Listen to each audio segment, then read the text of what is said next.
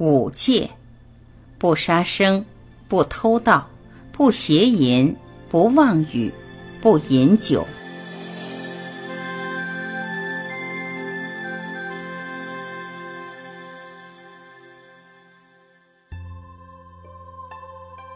那是月圆日，佛陀与他的一千二百五十个比丘持着钵进入王舍城。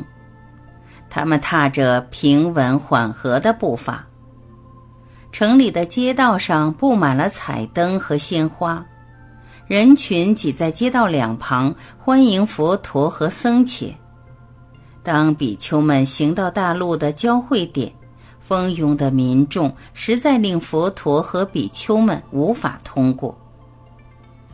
正当优楼频罗迦舍不知所措的时候，一个手持六弦西塔琴、边弹边唱的年轻小伙子走过来，他的歌声清脆如银铃。当他从人群中行过的时候，他们都让开给他通过。这一来，佛陀和比丘们也都可以继续前行了。迦舍认出这个乐者是一个月前才在他的引领下皈依三宝的，他唱着的歌词深深表达着他的感受。在这清新的春晨，大觉者穿过我们的都城。一千二百五十弟子随行，脚步缓和、平稳，祥光遍照。群众一边陶醉在年轻人的曲中，一边望着佛陀在他们前面经过。歌者继续唱：“身为您的弟子，感恩安慰，让我们歌唱，歌唱您无尽的爱心与智慧。”引导我们觉悟知足常乐之真理，也让我来歌颂僧伽，歌颂你们追随佛陀的觉醒之道。年轻人继续边行边唱，给佛陀和比丘们开路，直至王宫的入口。这时，他才向佛陀鞠躬礼敬，然后瞬间便消失在人群中。在六千随从的陪同下，频婆娑罗王出来亲迎佛陀。他带佛陀和比丘们到宫里的前院，这里早已搭起很多帐篷，已在烈日下供他们成荫。佛陀被尊请坐上院里的中座，所有给比丘的座位也经专意安排。佛陀上座后，频婆娑罗王便请其他人入座。大王和优罗频罗迦叶分别坐在佛陀的两旁。阿都士太子奉上一盆水和一条毛巾给佛陀清洁手足，其他的侍从则同样侍奉比丘们。接着素宴便正式开始，桌上摆满了各式的上等素菜，大王亲自将食物放入佛陀的钵中。而毗提海王后和其他仆人则侍奉比丘们，佛陀和比丘都在石前念诵。频婆娑罗王和他的嘉宾在进食的时候都默不作声，六千宾客都被佛陀和比丘的和颜悦色感动。佛陀和一千二百五十个比丘进食完毕后，他们的钵全被拿去清洗而复还。这时，频婆娑罗王转过来向佛陀合掌礼敬。意会到大王的心意，佛陀开始为大家说法。他讲授五戒为家庭和乐、国家太平之道。第一戒是不杀，受持此戒可长养慈悲心。众生皆惧死亡。正如我们自己爱惜自己的生命，我们也应该同时爱惜众生的生命。我们除了不去夺取别人的生命，也应该避免伤害别类生命。我们应与人、动物和植物和谐相处。如果我们滋养爱心，痛苦就会相应而减，而快乐的生活就会随之而生。国民如都能受持此不杀之戒，整个国家都必定会和平安稳。当人民都尊重彼此的生命，国家必定富强，而外来的侵扰也便容易应付得多了。就是国防设备完善，也没有必要动用。军队士卒便也可以用他们的时间去修桥补路。开荒建坝，做这些有建设性的工作了。第二戒是不偷盗，我们没有权去夺取他人用劳力换来的财产，试图抢夺他人的财物就是破戒，骗取或以欺压手段强取都是偷盗，从他人的血汗劳力图取暴利也是破戒。假使每人都受持此戒，社会平等便会萌芽，而劫杀也必然很快致灭。第三戒是不做不道德的性行为，性关系只限于夫妇之间，受持此戒能在家庭里建立互相信任和快乐，同时免除其他人的不必要痛苦。如果享有快乐而又有时间帮助国家民族，就必须避免三妻四妾。第四戒是不妄语，不要说会导致离间或仇恨的话，出口必要是真言，是就是是，非就是非。言语可以建立信心与快乐。但也可以产生误会与憎恨，甚至杀戮与战争。因此，出言必须谨慎。第五戒是不饮用酒精或刺激品。酒精和刺激品都会使人丧失理智。一个人醉酒的时候，很多时会令自己、家人或其他人蒙受痛苦。受持此戒，可保身心的健康。此戒应该时刻遵守。如大王与各位高官都严持五戒，国家必大受裨益。陛下，帝王是国家的舵手，他必须有很高的察觉力，分秒都知道国家发生着什么事。如果你能让部属明白和坚守五戒的话，这五条和谐平安的生活原则是可以使摩羯陀更为强盛的。频婆娑罗王高兴至极，站起来向佛陀鞠躬礼谢。毗提海王后手托儿子阿都士行到佛陀面前来，他教太子合掌礼敬佛陀，然后说道：“佛陀世尊。”阿都士太子和四百个小孩今天都同时在场，不知道你可否教他们爱与觉察之道呢？王后再向佛陀鞠躬，佛陀微笑，他伸手出来牵着小太子的手，王后示意叫其他的小孩上前，他们都是来自名门望族，身上穿着极华丽的衣服。男男女女都戴着金环于手腕或脚腕，女孩更穿上闪闪发光的纱丽。阿都士太子坐在佛陀脚下，这时佛陀想起他很久以前在迦毗罗卫国的银福树下与一般贫苦村童的野餐，他默默地对自己承诺。日后回乡时，必定要访寻他们，与他们分享法义。佛陀对小孩们说：“孩子们，在我为人之前，我曾经身为泥土和石块、植物、雀鸟和许多其他的动物。你们也一样，曾经是泥土和石块、植物、雀鸟和动物。”或许你们今天与我一起在这里，是因为我们在过去世有过特殊的关系。也许我们曾带给大家喜乐或哀伤。我今天想为你们讲一个很多事以前发生的故事，它关于一只苍鹭、一只蟹、一棵鸡蛋花树和很多的小虾、小鱼。那一世，我是那棵鸡蛋花树。也许你们其中有人是那苍鹭、蟹或小虾。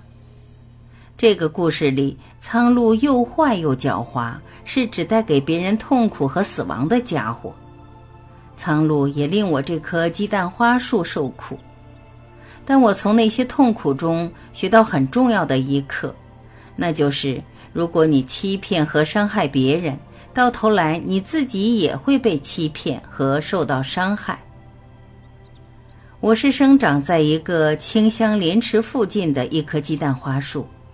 池里一条鱼也没有，但离那里不远的地方却有个很浅的死水塘，里面住着很多小鱼、小虾和一只蟹。苍鹭发现塘里有这么多的鱼虾，便想出了一个计策。他坐在塘边，脸上表现得挺愁恼可怜的样子。鱼和虾问他：“苍鹭先生，你为何这么懊恼？”我正在想着你们这可怜一群的生活，你们的塘又泥又脏，你们又缺乏食物，我真替你们的苦命感到不安。那你有办法帮助我们吗，苍鹭先生？塘里的小动物问道。其实，如果你们让我把你们逐一带到那边不远处清凉的莲池，那里应该有更多食物供给你们的。我们也想相信你，但一向以来，有谁听过苍鹭会关心鱼虾的？可能你只是想骗我们，把我们吃掉罢了。你们为何如此多疑？你们应该当我是个慈祥的世伯，我是没有必要骗你们的。那边真的有个很大而又满载清水的莲池，你们不信的话，我可以带你们其中一个先去视察。他回来便可以告诉你们，我是否在说真话了。虾和鱼经详细商讨后，决定让一条年长的鱼跟苍鹭前去莲池。这条鱼身上多刺，鱼鳞坚硬如石，除了游得很快，它也能在沙上活动自如。苍鹭把它衔在嘴里。飞去莲池，放进池里，好让他能仔细视察一番。这莲池真的十分宽敞，池水清新凉快，又有很充足的食粮。当老鱼回到旧塘，便将一切情况报告给大家。肯定了苍鹭的好意，鱼虾都央求苍鹭把它们搬到莲池。狡猾的苍鹭当然答应。他逐一把鱼衔在嘴里，然后飞去。但这一次，他并非把它们带到莲池，他飞往那棵鸡蛋花树，将鱼放在树的枝丫上，撕下鱼的肉来吃，剩下的鱼骨则扔到树脚下。他就是这样一一把鱼吞吃。我就是那棵鸡蛋花树，所以我见证了这一切的发生。虽然我十分愤怒，但却没法阻止苍鹭。一棵鸡蛋花树的根牢牢地抓着泥土，它只会长出枝叶和花朵，它不能四处走动，我也不能大叫来告诉鱼虾真实的情形。我就连把树枝伸长来阻止苍鹭把鱼吃掉也做不到，我只有坐观惨况。每次苍鹭把鱼肉撕下的时候，我都感到无限痛苦。我觉得自己的树枝快将干涸，而树枝也将断掉。一滴滴像眼泪的叶汁聚集在我的树皮上。不过苍鹭没有察觉到。连续几天，苍鹭都继续这样吃鱼。在我脚下堆起的鱼骨就足够装满两个大箩。当鱼全部吃光，他便开始打虾的主意了。我知道，身为一棵鸡蛋花树的职责是要用芬芳的花朵美化森林，但我当时实在被苍鹭的所作所为和自己的无能为力折磨得很痛苦。假如我是一只鹿或一个人，我便可以做点事，但被树根系在地上，我完全动弹不得。我当时发愿，如果我将来生为动物或人，我必定会尽力去除强扶弱。当所有的鱼和虾都被苍鹭吃尽，便只剩下那只蟹。那只苍鹭仍然未满足，对蟹说道：“是侄，我已把所有的鱼虾都搬到莲池去，快快乐乐的生活。这里现在只剩下你一个，你一定是很寂寞了。让我也把你搬到莲池吧。你怎样带我去？就像我带其他的一样，用我的嘴巴。我滑掉下来怎么办？我的壳会破成碎片。”不用担心，我会很小心的。蟹细心考虑，也许苍鹭真的把鱼虾都运去了莲池，但如果他把鱼虾们都骗去吃掉，那也不是没有可能的。于是蟹便想了一个办法来确保自己的安全。